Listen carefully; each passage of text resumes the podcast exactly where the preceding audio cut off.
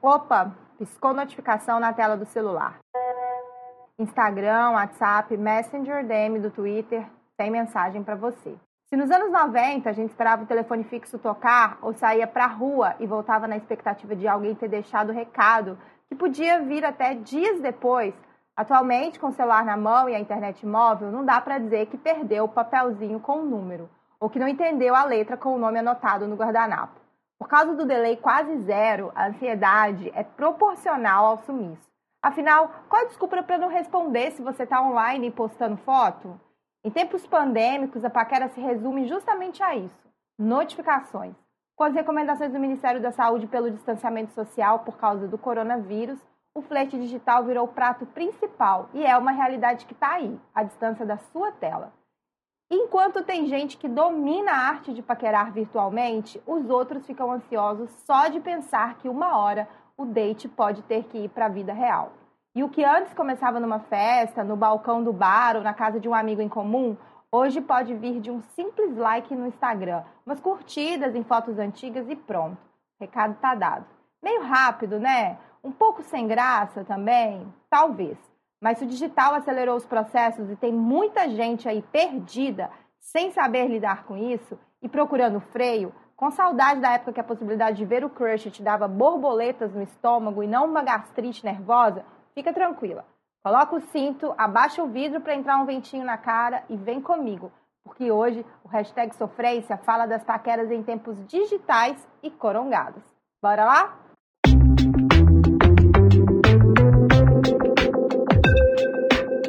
Voltamos, voltamos mais uma semana com o hashtag Sofrência para falar de paquera online pandêmica corongada. Eu tenho certeza que esse assunto vai chamar muita atenção. E para quem não se lembra, em 1997, Meg Ryan já desbravava o universo flerte digital no filme Mensagem para Você, da diretora querida Nora Ephron. De lá para cá, muita coisa mudou, mas ao mesmo tempo também não. E para a gente discutir os meandros dos relacionamentos na era digital, eu chamo a co-apresentadora do Sofrência e jornalista, e ouso dizer, ela que é uma expert em paquera virtual, minha amiga Luana Fernanda, bem-vinda de volta ao Sofrência. Oi, gente, aqui de volta para falar, compartilhar e debater temas que estão bem presentes no nosso cotidiano e que com certeza fazem parte da nossa vida, das nossas noias. E olha, Cecília, gostei disso aí, viu? Eu sou expert em paquera virtual. Luana é coach, coach, já pode ser coaching de paquera, viu, gente? Agora eu passo meus contatinhos aqui. Tô brincando. Enfim, para esse bate-papo gostoso, a gente vai contar com a participação da psicóloga clínica Laís Caroline. Laís, seja muito bem-vinda a mais um episódio do Hashtag Sofrência. Bem-vinda, Laís!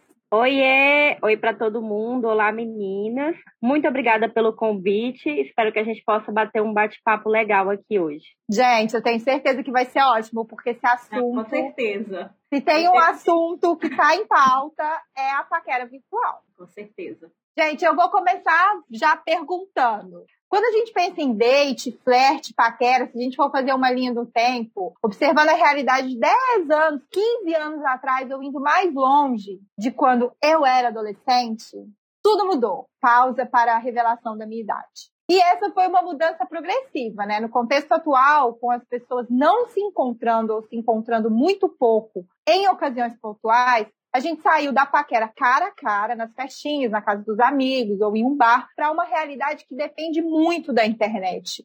Hoje tudo virou um catálogo, né?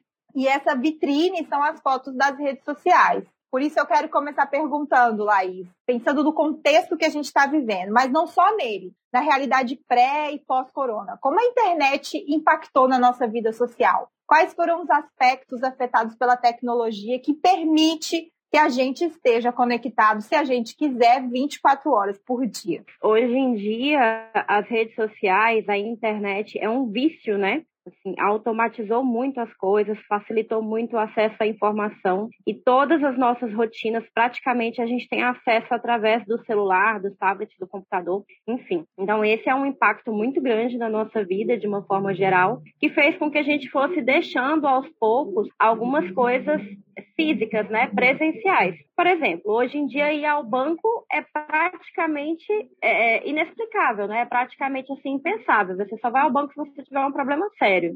90% das coisas você resolve através do celular, dos aplicativos.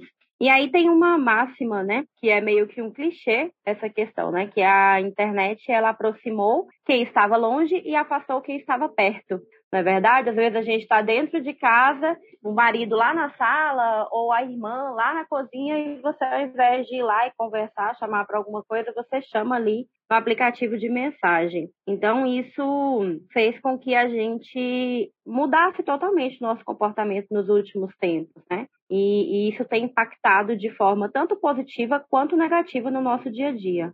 Gostei muito dessa máxima, né? Que você falou que aproximou quem estava longe e afastou quem estava perto. Isso é muito verdade, né? Eu fico vendo, assim, a gente acaba conversando muito com os amigos e às vezes a gente não se dá conta que a gente não está vendo eles, assim. Eu tô falando pré-corona mesmo, né? Óbvio que agora a gente está numa realidade paralela. Mas eu vejo que antes a gente tem essa sensação de que porque a gente está conversando sempre, a gente não tem essa necessidade física de estar tá encontrando as pessoas. Ah, eu falo com elas sempre. Mas é totalmente diferente o encontro cara a cara, né, Laís? Sim, sim, totalmente diferente, né? Assim, a gente. E isso é uma realidade mesmo, igual você falou, antes da pandemia, com o advento da rapidez, né, das mensagens, dessa questão de chamada de vídeo, chamada de áudio, de você nem precisar ter crédito no celular para poder falar com a pessoa, a internet basta. Então, isso acabou afastando mesmo as pessoas. Às vezes você mora na mesma cidade e, e, e isso cria essa ilusão, né, de que você está próximo da pessoa, porque você tem notícias o tempo todo, como como vocês disseram, a rede social é uma vitrine, então você acompanha quem gosta de estar nas redes sociais, quem gosta de postar, você acompanha a vida da pessoa 24 horas, você vê o que ela comeu, você vê onde é que ela tá, o que que ela comprou, quem que ela tá conversando, com quem que ela tá saindo.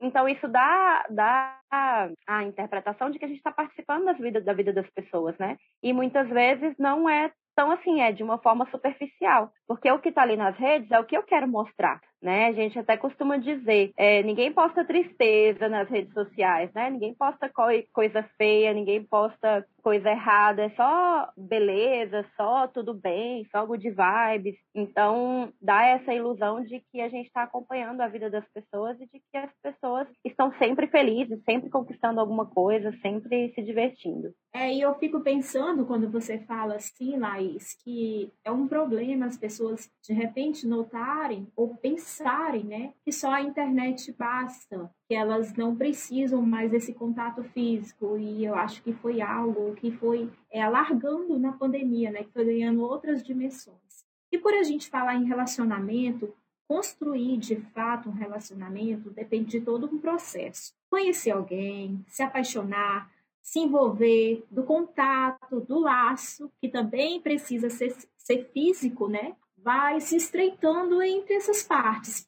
Mas com o digital, essas coisas parecem, que é o que a gente está comentando aqui, que, ganharam um novo formato. E tudo, digamos, ficou assim, mais veloz, mais rápido. E com toda essa rapidez, percebemos também uma variedade de sentimentos que se formam eh, junto com o que a gente já carregava em uma relação, por assim dizer, analógica, né? Que não é a digital. Se antes a pessoa tinha um friozinho na barriga por ver a pessoa na rua, agora a gente tem o um frio na barriga de ver o crush online e não responder ou respondido a mensagem. Mas é, eu acredito também que é necessário ter um certo controle, né, para a gente não surtar com esses pequenos gestos. E eu falo que às vezes até uma curtida de uma foto no Instagram já é algo para a gente ficar, ai, já estou feliz. Mas assim, porque afinal, né, a lei na internet ela é um pouco diferente. As coisas também podem sair desse nosso controle. E eu te pergunto, Laís, como que a gente pode lidar com esse esse monte de sensações, com tudo isso? E por que que algo surge tão rápido que nessa mesma proporção que surge tão rápido, tende a acabar também na mesma forma, de uma certa velocidade que a gente não tem o controle. De certa forma, esses processos eles se atropelam no mundo virtual? Então, né, respondendo por partes, essa questão de como você ter o controle, de como você pensar sobre isso, nessa atual atual perspectiva que nós estamos vivendo de pandemia, está mesmo uma confusão. Assim, né? As pessoas cada vez mais ansiosas, cada vez mais depressivas, por conta que antes você usava a internet por uma escolha sua, né? Pessoas que se relacionavam pelos aplicativos era por uma escolha sua. Agora é por falta de escolha. Ou você se ou você se submete ou você entra nos aplicativos para conhecer alguém, mesmo que seja virtualmente, conversar, trocar uma ideia, né? E aí outras cositas que puderem surgir virtualmente, ou simplesmente você fica de fora disso e lidar com a sua frustração. Então, é, fez com que as pessoas é, que não tinham esse hábito passassem a ter esse hábito. E aí o que, que acontece? Existem vários perfis de pessoas, né? Isso vai variar essa questão de se o processo começa rápido e termina rápido, e como que a pessoa vai lidar com isso, depende muito de pessoa para pessoa em relação à personalidade de cada um, né? Mas o que, que, é importante? É importante a gente entender que, que é um meio virtual, principalmente que as informações que estão ali, elas podem estar ocultadas, que é o que eu acabei de dizer, né? A gente só coloca lá o que a gente quer que as pessoas vejam. Então, a chance de você entrar numa furada ou de você, é, como diz o outro, comprar coelho por lebre, como é que é, gente, o, o negócio? Não me lembro agora do, desse, dessa. Ah, desse... eu também não sei, não. Comprar lebre Comprar o quê? Por lebre por gato, gente. Lebre por gato. Não sabia, Verdade, tive que recorrer ao Google também. Ah, tá, ótimo. Muito bem, você foi rapidíssimo na pesquisa, arrasou. É isso. Que, é, que aí você está comprando uma coisa que você está vendo só a casca, né? Você não sabe o que, que como que é aquela pessoa, qual que é a real personalidade dela, os defeitinhos que vêm incluídos ali, né? às vezes algum comportamento que não te agrada e que você não vai descobrir de cara ali nas redes sociais. Então é preciso ter cuidado e ter critérios, né? Assim, não principalmente em relação a, a, a se jogar mesmo, né? Tem, tem, pessoas que passam muitas informações da sua vida como um todo, né? Do seu dia a dia, onde você está, por onde você anda. Isso pode ser perigoso, né? Porque também pode ser uma armadilha. A gente sabe que tem muita gente que usa as redes sociais para poder e esses aplicativos para fazer coisas ruins. Então a gente precisa ter cuidados e entender, né, que o que está lá na rede social é superficial. O que está nesses aplicativos é o que eles querem que a gente veja. Então a gente precisa aprender a lidar com isso e, e vendo, né, pensando nessa questão dessa ansiedade aumentada, desses sintomas às vezes depressivos por não saber lidar com esse mundo virtual, com, com, com essa nova realidade que a gente está vivendo, é você procurar ajuda, né? Se você entende que você não está mais conseguindo sozinho, que já está afetando o seu dia a dia, que já tá, você já está deixando de fazer coisas que antes te davam prazer e hoje não te dão mais. Algumas pequenas coisas, a ansiedade te paralisa, você fica com o pensamento muito acelerado, não consegue dormir. Então, essas pequenas coisas a gente precisa estar atento para saber quando é que a gente precisa de ajuda e quando é que a gente dá conta é, de conseguir resolver sozinho. É porque também, às vezes, essas relações são muito rasas, né? Mesmo que você comentou aí que depende de pessoa para pessoa, mas eu acho que ficar só no mundo virtual é muito difícil você ter uma profundidade no relacionamento. É isso mesmo, justamente porque, por isso que a gente acabou de comentar, né? Está lá nas redes sociais, estão lá nos, nos aplicativos as informações que você disponibiliza, né? Então você vai ter acesso a uma pequena parte daquela pessoa. Então fica a critério das mensagens, do áudio, da videochamada. Tem muitos recursos? Tem. Porém, é muito diferente o cara a cara, o pessoalmente, né? Às vezes a pessoa é super desinibida, super divertida ali nas redes sociais, quando você encontra pessoalmente, é super travado, é super introspectivo, tem vergonha de conversar, tem vergonha de se expor. Então, acaba que a gente mesmo compra o que está ali e não, não tem esse acesso mesmo mais profundamente a como é aquela pessoa, aos defeitos, às qualidades também, né? Que às vezes é da interpretação da pessoa também. É engraçado, né? Porque se a gente tivesse se livrado dos sentimentos antigos, é, mas eu acho que é uma coisa que meio que somou, né? Hoje a gente tem os sentimentos que a gente tinha antes, então, por acaso, se você encontrar o crush no supermercado, você vai ficar nervosa, mas ainda soma o fato de você ter que lidar com todas essas emoções que vêm com o celular, né? Com a internet. Porque se, se uma coisa tivesse saído do, da, da equação, tava beleza, mas somou tudo, né? Então agora a gente tem que lidar com tudo tem que realmente ter calma para entender. Tá, aqui tá todo mundo ansioso, isso é um fato, né? A ansiedade, eu acho que é meio que geral, assim, tá todo mundo muito ansioso. Eu converso com as pessoas e eu vejo que faixas etárias diferentes estão tendo que lidar com essa ansiedade, que já a internet caminha, eu acho que exagerou muito mais, né? Então a gente tem que aprender a lidar com isso, não tem jeito, porque a gente não vai deixar de agora eu acho que é um caminho sem volta mesmo, essa coisa da relação que às vezes pode começar online, né? Então a gente tem que aprender a lidar com isso, porque a gente não pode surtar com essas respostas que podem vir ou não pela internet, não dá para enlouquecer, né? E falando disso, é, um levantamento do aplicativo Happen, em parceria com o YouGov, mostrou que 82% dos jovens acreditam que ficou muito mais fácil flertar após o surgimento dos sites e aplicativos de namoro. Mas será mesmo? Porque com a internet e o flerte digital vem uma série de comportamentos que surgem dessa relação que é super peculiar, que é o que a gente estava falando. Flertar é possível, né? Mas em que camada isso vai virar um relacionamento, a gente vai conhecer aquela pessoa, né? E aí a gente tem uns termos aqui que a gente conhece bem, é o ghosting, o orbiting, o breadcrumbing, o zombie, o curving. Enfim, os termos são muitos e surgiram justamente para nomear essas atitudes que foram construídas com o amor digital. E eu estou falando amor entre aspas, tá? Mas como a gente faz para não cair em ciladas emocionais ou físicas? Ter autoconhecimento para evitar os padrões de relacionamentos negativos e tóxicos e ficar atento às bandeiras vermelhas que a gente recebe ainda durante o flerte é uma alternativa? E assim, como reconhecer isso quando é online, né? Porque quando é pessoalmente a gente vê, mas e como quando é online? E outra, tá? Ela aí, caso, se caso a gente vive um casinho mega furado, no caso da internet, né? Como não se deixar traumatizar por essas situações?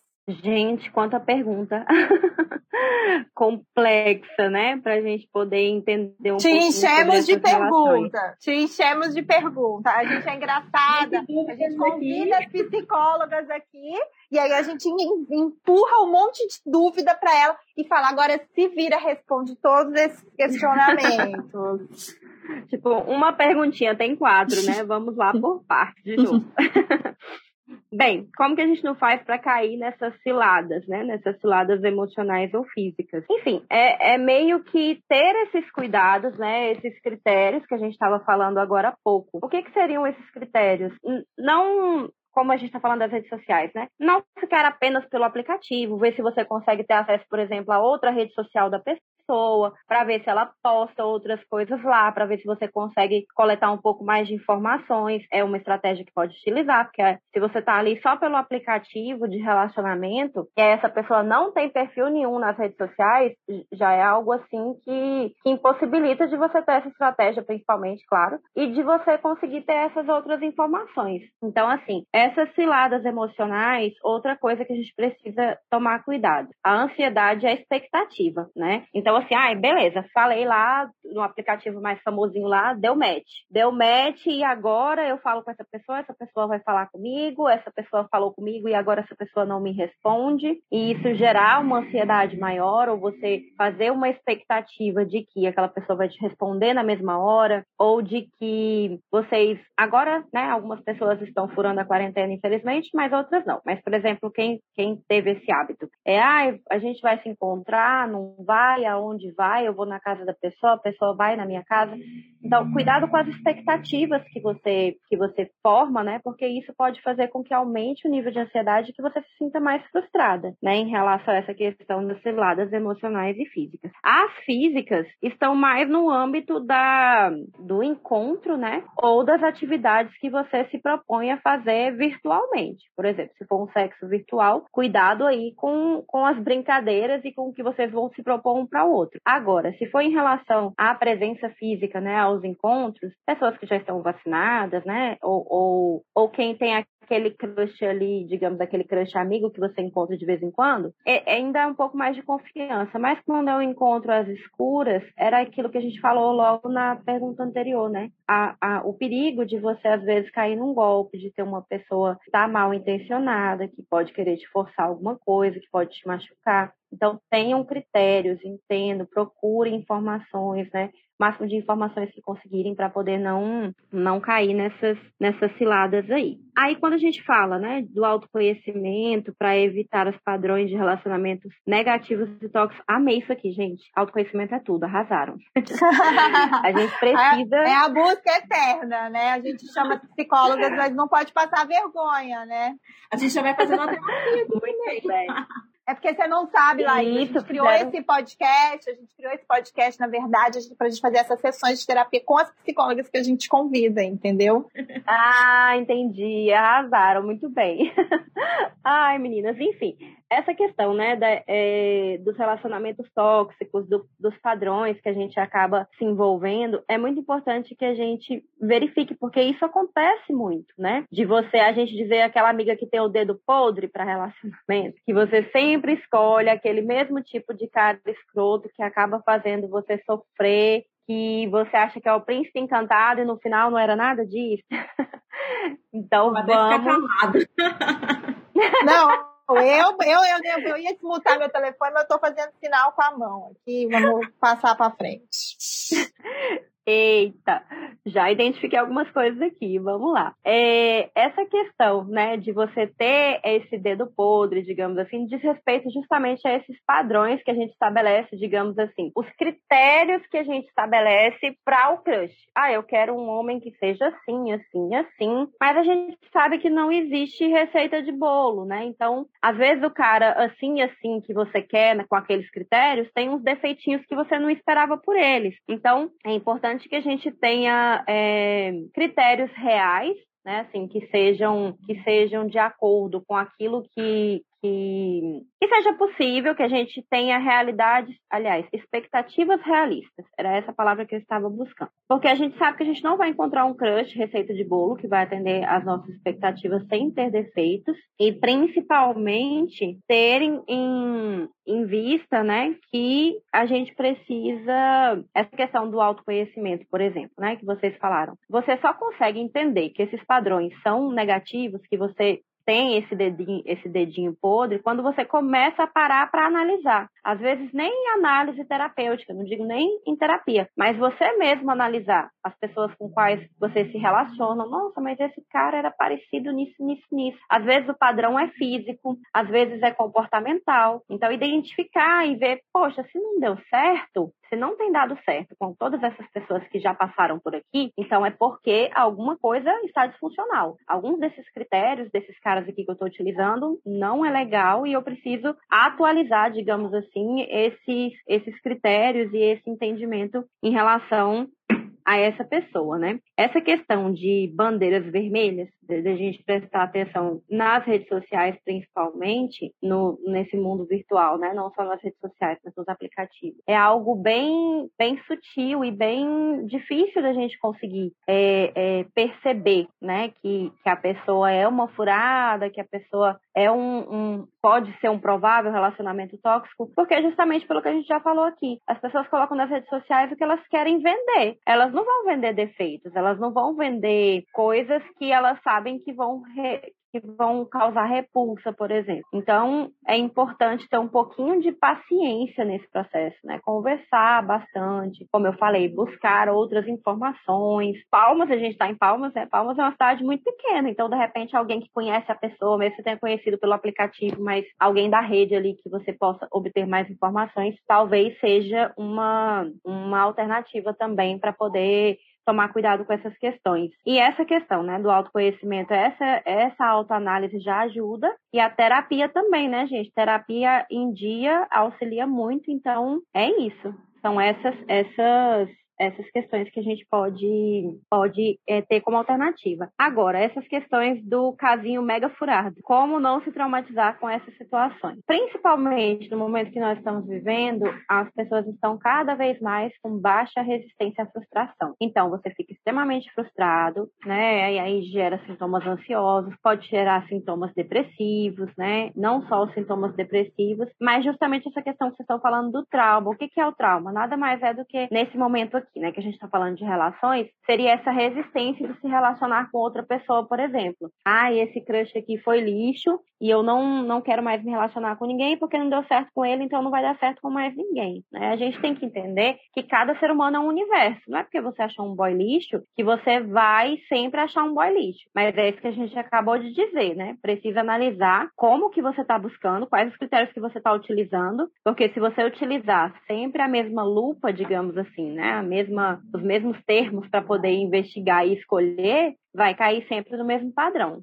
É, teve uma coisa que você comentou aí que eu achei muito interessante de da pessoa, a pessoa que está ali paquerando, que está principalmente nesses aplicativos, né, no Tinder, no Happn, que ela tente conhecer um pouco a pessoa, porque é, nem sempre o que está ali pode ser real. E a, a, pessoa que é da paquera online, né, segundo a Cecília, eu acho que uma questão bem interessante. Expert, expert, saliento pelo expert. Olha, eu acho que uma questão muito interessante que rola a gente fazer, Laís, é você mesmo pedir as redes sociais da pessoa, porque às vezes elas estão nesses aplicativos é, principalmente homens, eu estou dizendo de mais homens aqui agora, e às vezes não quer, não tem rede social, não quer passar, e aí você já começa a desconfiar. Não é que você vai perceber que a pessoa é totalmente confiável ali na rede social, mas, por exemplo, ali você vai dar uma vigiada no Instagram da pessoa, no Facebook da pessoa, e você vai olhar não só as fotos que ela posta, mas os comentários dos familiares, dos amigos, e ali você, você realmente tem que fazer um stalk, porque não tem como você ter um encontro é, a sério cegas aí não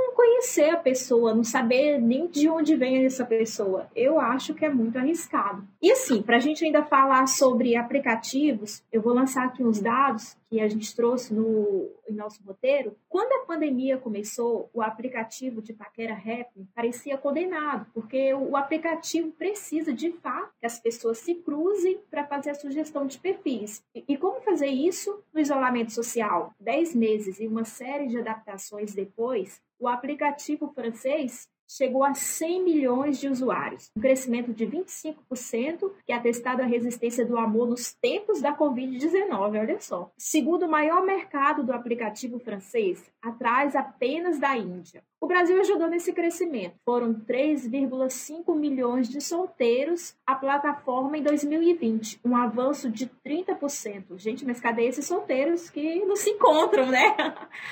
Por aqui, o Happening tem 15 milhões. No mundo, a estimativa é que o Tinder, é outro aplicativo de paquera, né, tenha mais de 50 milhões de usuários ativos. Mas pesquisa feita pelo curso de Psicologia do Centro Universitário do Paraná revelou que 49% dos entrevistados já desinstalaram o Tinder de duas a cinco vezes seguidas, quem nunca, né? E 23,8% até já perderam a conta. Segundo os entrevistados, o motivo é que ficar dando likes perde mesmo a graça. No contexto em que a gente está por conta das telas, Laís, o tempo inteiro. Isso pode acontecer mesmo? É, de fato, a preguiça de flertar online pode ser maior do que a vontade de transar ou até mesmo de ter um relacionamento sério? Sim, sim. Isso pode acontecer com certeza, porque o que, que acontece? Com essa questão da pandemia, a gente está 100% do nosso dia nas telas. Grande parte da população que ficou ou está em home office trabalha no computador ou no celular ou no tablet, e aí você, a única distração, assim, as, as distrações que geralmente tem Netflix, assistir alguma coisa, é na tela. E aí, se você fica o dia inteiro nessa tela, você acaba ficando cansada, né? Não só cansada, desmotivada, né? Falando aí da, da motivação interna, mas as vistas cansa, a cabeça, da dor de cabeça, você fica cansado, porque é muita informação o dia inteiro, são muitas cores, é muita luz ali no olho. Então pode acontecer sim, de acontecer essa preguiçinha e isso ultrapassar, inclusive, o, o, a vontade, né? De se relacionar, de transar, enfim. E isso tem acontecido sim com algumas pessoas. Não só o fato de você ficar nas telas o tempo inteiro, mas a própria frustração advinda dessas relações, né? Às vezes você conversa ali com carinha, tá super empolgada, tal, esperando ali a possibilidade de marcar um encontro quando isso tudo passar. E aí, de repente, o cara some, para de falar com você, achou alguém mais interessante, ou sei lá o que aconteceu. E ou você começa a conversar com alguém, é alguém super legal, e depois você vê que, na verdade, não era nada disso, o cara era um boss. Então, isso, isso varia muito, né, dos, dos, dos padrões que forem acontecendo. Mas tem gente, sim, que entrou num ano sabático aí e preferiu não se relacionar mais por conta dessas questões. Eu gostei do que você falou também na resposta anterior, que eu acho que casa muito com isso, né? A gente tem expectativa expectativas realistas, porque eu acho que assim, se livrar de expectativa, a gente, óbvio, vem ouvindo as psicólogas falar isso há 12 episódios. A gente tem que tentar não ter expectativas. Mas é muito difícil não criar expectativa. Ai, não vou criar expectativa. Mas é, ter expectativas realistas, é, ter expectativas realistas, eu jogo para baixo. Eu sou daquelas que sempre joga para baixo. Eu sempre acho que vai ser pior do que parece. Mas eu acho que, assim, ter expectativas realistas, trabalhar com isso, eu acho que é uma maneira de, de se frustrar menos, já que outra coisa que você falou é que a gente anda com baixa resistência à frustração, né? Queria entender até por quê. Por que, que a gente está com. A gente está de saco cheio de tudo, será? Na verdade, assim, essa baixa resistência à frustração, né, os pesquisadores vêm identificando que ela está altamente relacionada à internet e ao acesso é, muito grande às informações. Porque, assim, hoje em dia você tem muitos padrões dispostos nas redes sociais, não só relacionados a padrões de beleza, a cor, mas de vida né, padrões financeiros, poder de compra, produtos que você gostaria de comprar e você não pode porque você às vezes não tem aquele poder aquisitivo. Então essa esse acesso, esse boom de acesso à informação fez com que as pessoas fossem ficando cada vez mais é, com essa dificuldade, com essa baixa resistência à frustração. E isso também diz respeito à inteligência emocional, né? Essas, as últimas gerações em que, já de um tempo, né? Desde que nós mulheres conseguimos ganhar o mercado de trabalho e as crianças estão cada vez mais terceirizadas, digamos assim, né? Quem tem filhos aí, acaba que as crianças ficam mais em atividades de escola antes da pandemia, né? E complementares e com outras pessoas do que com os próprios pais, fragilizou um pouco essa questão do vínculo com a família, que ajuda muito a criança a se sentir segura, a ter estabilidade emocional, a desenvolver essa inteligência emocional. E aí isso faz com que as pessoas tenham também essa essa baixa resistência à frustração. Gente, é uma loucura mesmo, né? É, e assim, como você comentou, Cecília, eu acho que é muito difícil, Laís, a gente entrar em qualquer coisa da vida e não ter expectativas, né? É claro que você tem que manter o pé no chão, mas eu nem sei como é que a gente também consegue manter tanto o pé no chão, né? A gente que tá nesse mundo que é tristeza todo dia, é mortes todo dia, às vezes é um escape mesmo ali da vida, das notícias, e a gente não pode ter expectativa nem com a pessoa porque pode acabar se dando mal, hein? Joga para baixo, faz igual, joga sempre qualquer expectativa em relação a qualquer coisa é. na minha Não, gente, não escuta o meu conselho, tô brincando. É, gente, então, mas a gente vem de mais de um ano de coronavírus aí, de pandemia. Não está sendo fácil, como a Luana falou. Não é só, né? É, a gente está vivendo no, no isolamento e no distanciamento social para quem ainda está praticando isso. A gente tem notícias muito tristes todos os dias, a gente está sendo bombardeado por isso, né? E a gente está impossibilitado de toda forma de ter uma vida normal, porque afinal de contas a gente não está vivendo tempos normais, né? Mesmo quem quer viver, quem está desrespeitando todas as regras, não tem como, não, nós não estamos em tempos normais. E no meio de tudo isso, a gente segue com vontade de beijar, de transar, de conhecer pessoas, porque assim, isso não, né? Óbvio que em alguns casos as pessoas podem ter diminuído a libido e tal, mas enfim, ainda somos seres humanos, né? E ao mesmo tempo vem todos esses questionamentos, afinal a gente está vivendo numa pandemia e o coronavírus não acabou. Então, se você vai no date, você fica se sentindo culpada. Se você não vai, você fica com vontade. Como a gente lida com todos esses desejos no momento, Laís? tem algum manual para o flerte nesse mundo pandêmico? Porque a gente já está usando as telas, né? A gente, então a gente vai viver de vídeo chamada e sexo online, cuidado com os nudes, aí já falou. Vai fazer cineminha virtual? Qual que é a lógica que a gente vai aplicar aqui para a gente conseguir ter orgasmos? Agora eu vou falar porque assim é o que a gente precisa também e conseguir estar tá seguro, né? E tentar não colocar ninguém, não ficar com noia e não colocar se colocar em risco e colocar alguém em risco. Então, né, é, é uma situação, como a gente já viu aqui, né, bem complexa, bem difícil principalmente, vamos falar dentro da realidade de quem está obedecendo às normas de vigilância em saúde, para quem está realmente cumprindo o mínimo que se tem condição de cumprir, né? Para quem está levando a sério o que nós estamos vivendo no momento e para quem tem condição de cumprir as restrições, né? É, essa questão de quais estratégias a gente pode utilizar, né? A gente, você ter, se você vive só nesse mundo de aplicativo, talvez você eu tive colegas, né, pessoas que eu conheço, que fizeram todos os critérios possíveis para conseguir ter um encontro, gente. Pagaram o teste de Covid, foram lá, fizeram o datezinho, todos os dois fizeram o teste de Covid, foram lá. E aí, disso se desencadeou um, um, um rolinho, um casinho. Eles sempre acabam ficando ali de vez em quando. Então, essa é uma estratégia, né? Assim, fazer quarentena, saber se você tem algum sintoma, fazer um teste, saber se você está negativado e talvez aí conseguir, quem sabe, marcar o um encontro, desde que a outra pessoa também cumpra todos esses critérios. E esses recursos da era tecnológica aí, né, de sexo virtual, de, de dos brinquedinhos que a gente também pode ter acesso, né, aí do, do pra gente mesmo, para o nosso prazer. Mas a gente sabe que isso tudo é paliativo, né? A gente isso não supre todo o desejo, não supre toda a vontade, porque a gente precisa do toque, do calor do corpo, do suor, do cheiro, das coisas, né?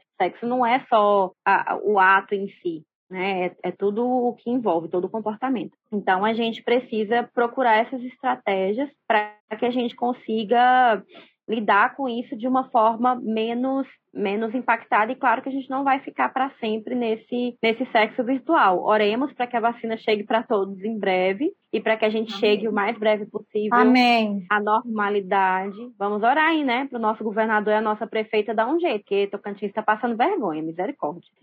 É... Falei isso essa semana. Bom, né? É... Enfim, né? Queria morar no Maranhão. Não, é, vocês, vezes vocês acompanharam, lá já está vacinando a partir de 18 anos, sem comorbidade, é um sonho, Sim. né? Cada um tem o governador que merece. então, Exatamente, mas aí, assim, o nosso karma não tá maneiro. não mesmo, gente. Ave né? Começa aí do nosso presidente. Bom, mas em 2020, lá no primeiro semestre ainda do ano passado, a gente viu muitas matérias com dicas é, de coisas que dariam para a gente fazer com date durante a pandemia, né? Não sei se funciona, né? Sugestões para evitar de se encontrar, mas para manter o contato, continuar fazendo a paquera fluir, é, entendeu? Então, assim, foi uma série de questões, de dicas que foram ali empurrando nossa cabeça com o intuito de ajudar, óbvio, e de que desse certo, né? A Vice no Brasil, ela até publicou uma matéria com 30 dicas para os paqueradores de plantão, que vão desde aprender uma nova língua até fazer yoga online. Eu sugiro que vocês depois acessem essa matéria. É bem interessante. E flertar virou assim um hábito que a gente só podia, só podia mesmo fazer online, só tinha aquela opção na internet, ainda mais assim, no início, que a gente estava assim muito noiado, né? Não é noiado, digamos assim, que é, realmente a gente tinha que ter medo mesmo, e eu falo até hoje, né? É necessário manter o isolamento, ficar com medo mesmo, enfim, porque os números estão aí para provar isso para a gente. Mas para isso, a gente foi ouvir dois depoimentos, aqui o hashtag sofrência, para saber na prática como ficou essa, toda essa história aí. E para começar, a gente ouve o relato da gerente comercial Laiane Barladin, que é mãe, e contou para a gente como é, como é, é viver o flerte virtual, viver dates na pandemia, para quem é mãe, ela tem filho em casa e manteve também ativa a paquera nas redes sociais. Cara, ah, a paquera na internet, no contexto de ser mãe, na pandemia, ela meio que não vou mentir que ela deu uma ajudada, sabe? Porque o que que acontece? A mãe, em tempos normais, ela não tá toda sexta-feira no bar, ela não pode estar todo sábado no bar, que é onde as pessoas que, querendo ou não, a gente vai ter um interesse vão estar, né? Porque essas pessoas não têm que ficar em casa porque tu não pode sair. Uh, e com o fato de todo mundo estar em casa, ela facilitou um pouquinho esse acesso à pessoa que a gente tem interesse, porque vai chegar na sexta-feira de noite e as pessoas vão estar no Twitter reclamando que estão em casa. Então, é um jeito da gente poder chegar e puxar uma conversa e dali desenrolar uma conversa que ande madrugada dentro. Porém, ela vem com, com um agravante também, né? Que se antes já era difícil para a mãe concretizar um, um, encontro com a pessoa que a gente tem interesse, porque tem todo aquele agravante de ah, a criança tem que estar tá dormindo, tem que estar tá com a babá ou alguma coisa assim, agora tá um pouco pior, né? Porque hoje a gente não. Eu não posso contar com uma babá, eu não vou botar uma babá. Uh, então, assim, bah, a pessoa que eu tô afim, será que ela tá isolada? Será que não tá? Será que eu arrisco chamar para minha casa? Será que não arrisco? Então, uh, o desenrolar de toda essa paquera ele está sendo um pouco mais complexo. Mas a paquera em si ela ficou mais fácil porque agora tá todo mundo no mesmo lugar, né? Tá todo mundo na rede social, então a gente não se pega para trás que antes a mãe se pegava para trás sempre, né? Porque toda vez que tu ia para chegar em alguém, a pessoa tava no bar conversando com outra pessoa, enquanto você tava em casa mandando mensagem para a pessoa. Mas também eu noto que tem a questão também de ser muito um autoteste. A gente tá ali e não, não sabe mais se sabe flertar ou não. Então tu pega e atira para todo lado. Alguma vai dar certo, sabe? Tu fica naquela esperança e se não der, opa, sinal que eu não tô sabendo mais flertar. Deixa eu mudar a tática aqui. A gente torce, né, que algum dê certo mesmo. Mas antes de chamar o próximo depoimento, eu quero só trazer um dado aqui que eu achei bastante interessante. A pandemia da Covid-19 trouxe diversos cenários diferentes, né, que a gente já está comentando aqui no mundo da paquera, dos relacionamentos. Né? Isso também inclui a realização de casamentos. De 2019 para 2020, o número de casamentos oficializados no Tocantins, ou seja, durante a pandemia aqui no estado, cresceu 19%. As pessoas realmente estão casando aqui na pandemia, né? E agora, para a gente dar voz a esses números, a gente vai ouvir aqui o depoimento da psicóloga Bruna Rosseto, que conheceu começou a namorar, casou e teve filho durante a pandemia do novo coronavírus. Então, é, nós, nós, segui, nós nos seguíamos né, pelo Instagram. E aí, um belo dia, ele começou a curtir minhas fotos. Isso bem na época da pandemia, né? A gente já estava dentro de casa.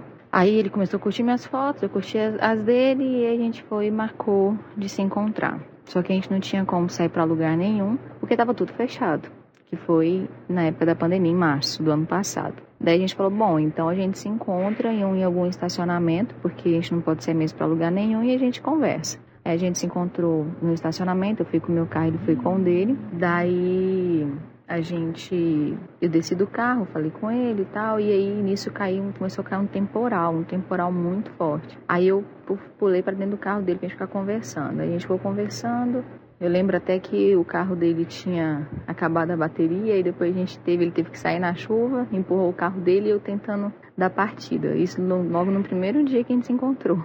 E depois a gente começou, a gente continuou conversando, né, pelo WhatsApp, porque não tinha como a gente sair mais. Foi quando eu peguei, eu tinha uma casa em Taquaruçu. Aí eu falei assim, vamos lá para Taquaruçu? Aí a gente passou quatro dias em Taquaruçu e durante esses quatro dias a gente, ele me pediu em namoro. E aí eu aceitei. Então a gente voltou para Palmas eu morava sozinha, né? Aí com uma semana, como não, com duas semanas ele foi morar comigo e a gente resolveu então casar. E desde então a gente nunca mais saiu para lugar nenhum porque estava tudo fechado e casamos.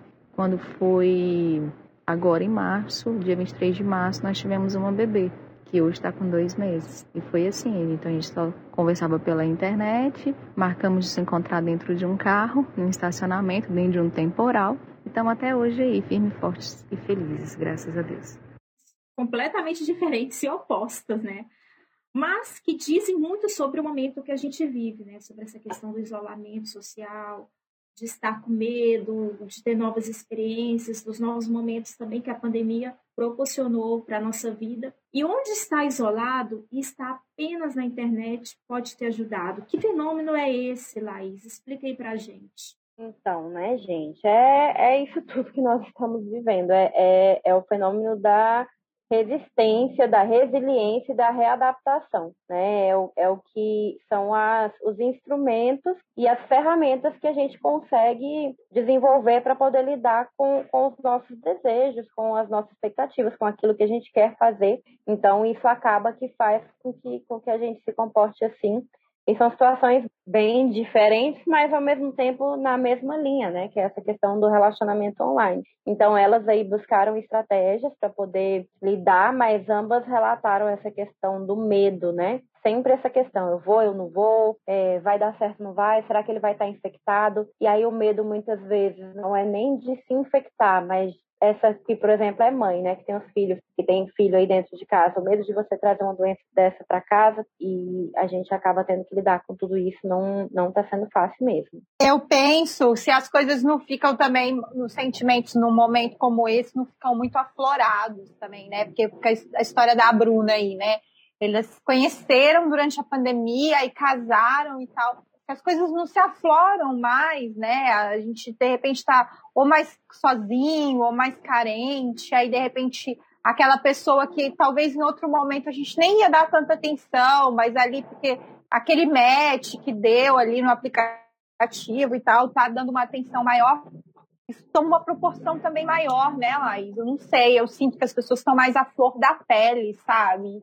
E isso repercute Sim. também para as relações. Perfeito. É, essa questão, né, de estar tá tudo muito intenso, as pessoas quererem viver tudo logo, é essa noção de finitude que a pandemia trouxe para nós. Então, a gente, a população de uma forma geral tem uma ideia de morte de uma forma geral, né? não todos, claro que existem as exceções, mas uma ideia de morte distante da nossa realidade, distante do nosso convívio, distante de nós mesmos. E a quantidade de pessoas que se foram nessa pandemia, é, a gente sabe, né? Já passou de 500 mil no Brasil, infelizmente. Isso fez com que as pessoas tomassem ainda mais essa proporção de finitude, de que eu não amanhã vai vir, né? É, meu vizinho estava aqui muito bem e de repente adoeceu e morreu, um exemplo, né? E, e, era uma pessoa saudável e tal. Eu tive colegas de trabalho que eram atletas, que, que era atleta, esse colega meu, e com 20 dias de Covid ele foi embora, ele morreu.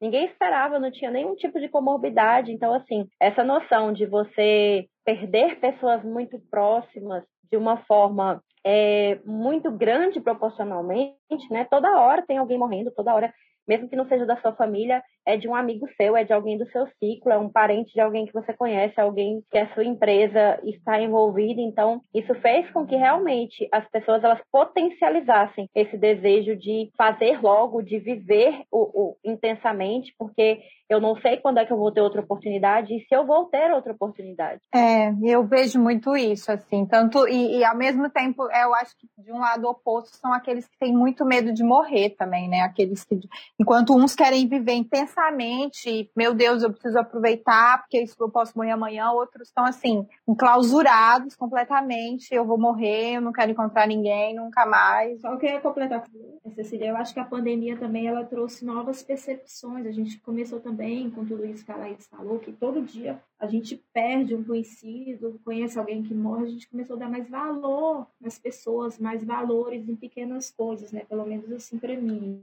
Eu acho que coisas básicas, assim, como tentar ver um amigo, nem que seja no piquenique ali, eu comecei a refletir mais e dar mais valor. É, eu acho que as consequências pós-corona vão ser. A gente ainda vai ver isso ressoar de um jeito que a gente ainda não sabe, assim, como é que vai ser eu nem falo esses comportamentos mesmo, assim, a nós, gente pós-corona, né? Dar valor em pequenas coisas, em pequenos encontros, no toque, no olhar, no, na, ver reações das pessoas, né? A gente fica muito vendo reações por mensagem hoje, mandar uma mensagem, esperar que a pessoa tenha uma relação legal, você contar uma coisa e ter essa, essa coisa do momento, eu estou muito ansiosa por isso, né? Mas então, para finalizar, é, a gente sabe que a tecnologia ela invadiu a nossa vida íntima, né? E eu falo isso assim, desde telas até aparelhos controlados por bateria que a gente pode usar para nossa satisfação pessoal, do qual vocês sabem que eu sou muito adepta. Mas a comunicação digital é difícil. Há casos de má interpretação das mensagens causadas pela ausência de entonação de voz e expressões faciais na comunicação por texto. É o que eu acabei de falar. A gente não sabe, né? Às vezes a gente fala um ok, porque você está ocupada, e a outra pessoa fala, ah, ela falou ok, a conversa morreu, acabou, nunca mais vai falar comigo, vai me bloquear. Não é assim, né? Vivemos num universo que nos expõe a uma incrível vulnerabilidade com a prática de mandar mensagem. Ainda tem o, o sexting, né? E as fotos de cunho sexual, nesse caso, os famosos nudes para outra pessoa. Paquerar online dá um trabalhão. Diante de tudo isso, eu quero finalizar perguntando, Laís, como que a gente encontra esse meio termo para utilizar o digital na nossa vida é, íntima, no nosso foro privado, e não fazer disso um vilão dos relacionamentos que aumente a nossa ansiedade, desde por receber uma mensagem ou mandar um nude, ficar com medo disso cair no mundo, enfim, como a gente encontra esse meio termo da paquera virtual? Gente, isso é praticamente, né, muito difícil. Não vou dizer, vou dizer impossível, Daí resolva. É, a olha, agora a gente só quer essa resposta sua. Você encontra, escreve um livro aqui depois que você terminar a gravação desse podcast com essa solução. Vai ser best-seller. Vai ser best-seller. Já sei Vai. que eu tenho que fazer. Eu já sei que eu tenho que fazer um manual de flerte online, que a gente já viu que não tem. Não existe. Né? Então, já... tem, então tem mercado. Tem mercado, tem muito mercado. Já tá, já tá, já identificamos aí. Solteiros online, Laís, gente, ela vai ser a coaching de relacionamentos online. Ai, vamos, vamos, vamos focar na psicóloga, vamos deixar o coaching de lado, que ele é meio polêmico. é, então, essa questão, né, de, de arrumar o meio termo, eu acho que é meio um resumo de tudo isso que a gente conversou aqui, né? Sobre as expectativas, sobre você criar estratégias para poder desenvolver um vínculo maior com aquela pessoa. Então, conhecer um pouco mais, mesmo que pelas redes sociais, né? Pedindo as redes sociais, investigando ali um pouquinho, meio dando uma de Sherlock Holmes, né? Para saber um pouco mais da vida daquela pessoa e esperar, ter um pouco de paciência, porque às vezes a gente é muito imediatista. Você encontrou com um cara ali no aplicativo, já vai para conversa, tem o cara que já, já abre a foto ali com a foto do, do instrumento, já, a primeira mensagem que ele te manda já é isso, achando que sei lá o que, enfim. Homens, então, é, né? Exatamente. Oi, oi, foto do pintão, né? Eles sendo eles, né? Enfim. Homens sendo homens. É que a e mulher aí... vai falar, nossa, agora eu quero casar. Exato, tô apaixonada. Pronto, não tem mais nenhum critério, este é o critério. E a gente sabe que não é assim. Então, assim, tenham cuidado, vejam para quem que vocês estão mandando nudes. Às vezes o, o cara se eu já vi tantos casos de cara que se revolta e joga os nudes da menina na internet. Então, sei lá, vamos utilizar as estratégias aí do WhatsApp. Mandou, apaga, se for o WhatsApp, né? Assim, só para ver rapidinho e vai ali, apaga para todos. E a gente sabe que também a pessoa pode fazer print, então não é garantia de nada. Então, na dúvida, gente, não manda, assim, com muito, muito critério, né? Ou, ou veja instrumentos tecnológicos aí que possam te ajudar para que isso seja o mais temporário possível, para não correr esses riscos, né? A gente sabe que os nudes são muito perigosos de parar no site de pornografia, enfim, várias coisas aí que a gente sabe que, infelizmente, tem gente que age de má fé em todo lugar, não só no mundo da paquera virtual. E, e pensar nisso, né? Nas expectativas, é, é, controlar um pouco essa ansiedade, né? Dessa questão do online, de ter que responder instantaneamente. Gente, eu sofro tanto com isso, porque às vezes eu deixo o WhatsApp ligado ali no computador e eu tô online lá no computador, mas eu tô para outro canto, eu tô fazendo outra coisa. Então, eu não tô online de verdade, né? Então, a gente não sabe se aquela pessoa realmente está online e não quer falar com você. A gente, eu costumo dizer que isso é, que faz mal para você. Por exemplo, nós temos uma crença, muitas pessoas têm uma crença disfuncional, que é a adivinhação do pensamento. O que é adivinhação do pensamento? É você pensar no que a pessoa está pensando, gente. E, ah, ele não me respondeu porque ele não gosta de mim. Ele não me respondeu porque ele não está mais interessado. Ele não me ele está online e não quer falar comigo. Isso tudo é ansiedade e adivinhação do pensamento. Você não sabe o que de fato está acontecendo. Então, gente, esse, e esse negócio de estar tá online, eu acho que é um trem que serve para tudo, assim, porque às vezes você está online uhum. para o trabalho, às vezes você está online você está respondendo sua mãe. E às vezes você quer ter uma uhum. conversa com aquela pessoa e você quer ter um tempo para bater um papo, você quer responder com calma. Então, assim, é, é, esse negócio de estar tá online não quer dizer que você sabe, você não você está tá disponível. Tá disponível. Não, não tem uma coisa, não tem nada a ver com a outra. É, e às vezes você até se despede da pessoa, isso já aconteceu. Tinha um ex que eu às vezes me despedia dele e estava ali na internet de madrugada, mas é, sei lá, eu tava ali por estar mesmo, não tava conversando com ninguém e já ficava assim, um certo ciúmes. Mas às vezes você despede da pessoa e só porque você não tá mais afim de bater papo com ninguém, cansou, só tá ali mesmo passando hora até chegar o sono, né? É, uhum. e aí a uhum. pessoa fala, você vai continuar online e não vai falar comigo? Vou, uai, vou, beijinho. Quando eu quiser. É, tá doido? Ai, que carência, Brasil. Supera. Sim, exatamente. Gente, então é isso, né? Nossa, eu acho que assim, eu anotei várias dicas aqui. É, se a Laís não quiser fazer um guia da Paquera Online, eu vou fazer com esse podcast, porque foi tudo. Anotei todas as dicas, gente. Ó, tava anotando aqui tudo no, na, na, no bloquinho. Acho que, que é isso. A gente tem que mesmo entender que a internet ter a internet como aliada, né? Tentar fazer o que dá, lidar com o que dá. É, eu gostei muito de ter expectativas realistas. Agora eu vou usar essa frase para tudo. Expectativas realistas, porque eu acho que a gente tira um pouco da ansiedade porque realmente tem coisa que a gente não consegue controlar, mas tem coisa que a gente pode tentar, pelo menos, e prezar pela nossa saúde mental, né, gente? Porque assim, se aquela pessoa não tá te fazendo bem, se ela tá te causando ansiedade de alguma forma, cai fora, porque eu acho que já é um sinal de que aquilo ali não, não vai dar muito certo, né? É, e eu acho que o corpo vai dando sinais, né? É, você começa a ficar nervoso quando a pessoa manda mensagem, você começa já a ficar desesperado se ela não está falando com você, já começa a ficar triste se não te respondeu na mesma hora, já são sinais, né? Óbvio que também não pode deixar a ansiedade atropelar e tudo, mas eu acho que o corpo da gente ele ele fala é, o que na verdade ele já dá uma previsão do que a gente pode ter lá na frente. Eu acho que a gente às vezes tem que parar e prestar mais atenção nesses sinais. E é isso, né? Sentir borboletinhas no estômago, mas as borboletinhas do bem. Agora é real, gente. Chegamos ao fim do nosso episódio. Eu quero agradecer as nossas mulheres que compartilharam seus depoimentos com a gente. A Bruna, a Laiane e principalmente a Laís, que bateu esse papo. Foi ótimo. Bom, Laís, muito obrigada pela sua participação. É, muito obrigada por ter aceitado o nosso convite. É sempre um prazer é, a gente receber pessoas aqui que estão tão dispostas a falar dessas questões que acabam deixando a gente é, noiado né, no dia a dia, que acaba deixando a gente ansiosa, esses assuntos que são sempre tão polêmicos. Mas eu quero aproveitar é, esse momento para pedir que você faça um jabá das suas redes sociais, como que as pessoas podem encontrar, Meninas, primeiramente agradecer pelo convite, foi ótimo, foi super gostoso estar aqui com vocês, bater esse bate-papo.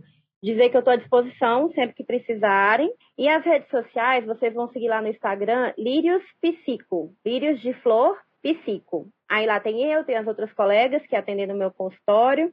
E tem bastante conteúdo legal também que a gente está sempre produzindo lá para vocês, lives, stories, vídeos, para que possa trazer sempre informações para vocês dentro do autocuidado, dentro do autoconhecimento e para poder cuidar da nossa saúde mental, que é tão importante. É, agora Lembrando, gente, que fazer terapia é essencial para qualquer processo que a gente esteja passando, né? Terapia não é só para quem tem problema, gente. Bem lembrado, terapia é um instrumento de vida, de desenvolvimento pessoal, de potencializar os seus, as suas qualidades e de melhoramento dos seus defeitos, melhora seus relacionamentos. Então, Terapia é vida, façam terapia. Bom, recado está dado, né? E também eu quero dar uma dica aqui. Quem gostou do nosso podcast, quem conhece, quem também não conhece, siga a gente nas redes sociais. Nosso Instagram é @sofrênciapodcast e o nosso Twitter é também o arroba H underline sofrência. E nosso e-mail para quem quiser papiar, mandar alguma pergunta, trocar ideia, ou até colocar um pequeno desabafo, é hashtag sofrência.gmail.com. É isso, um beijo e até a próxima. E, gente, já que todo mundo vai sofrer, como diz Marília Mendonça, a gente não precisa, mas se for rolar, a gente vai fazer isso juntas. Um beijo e até o próximo hashtag Sofrência.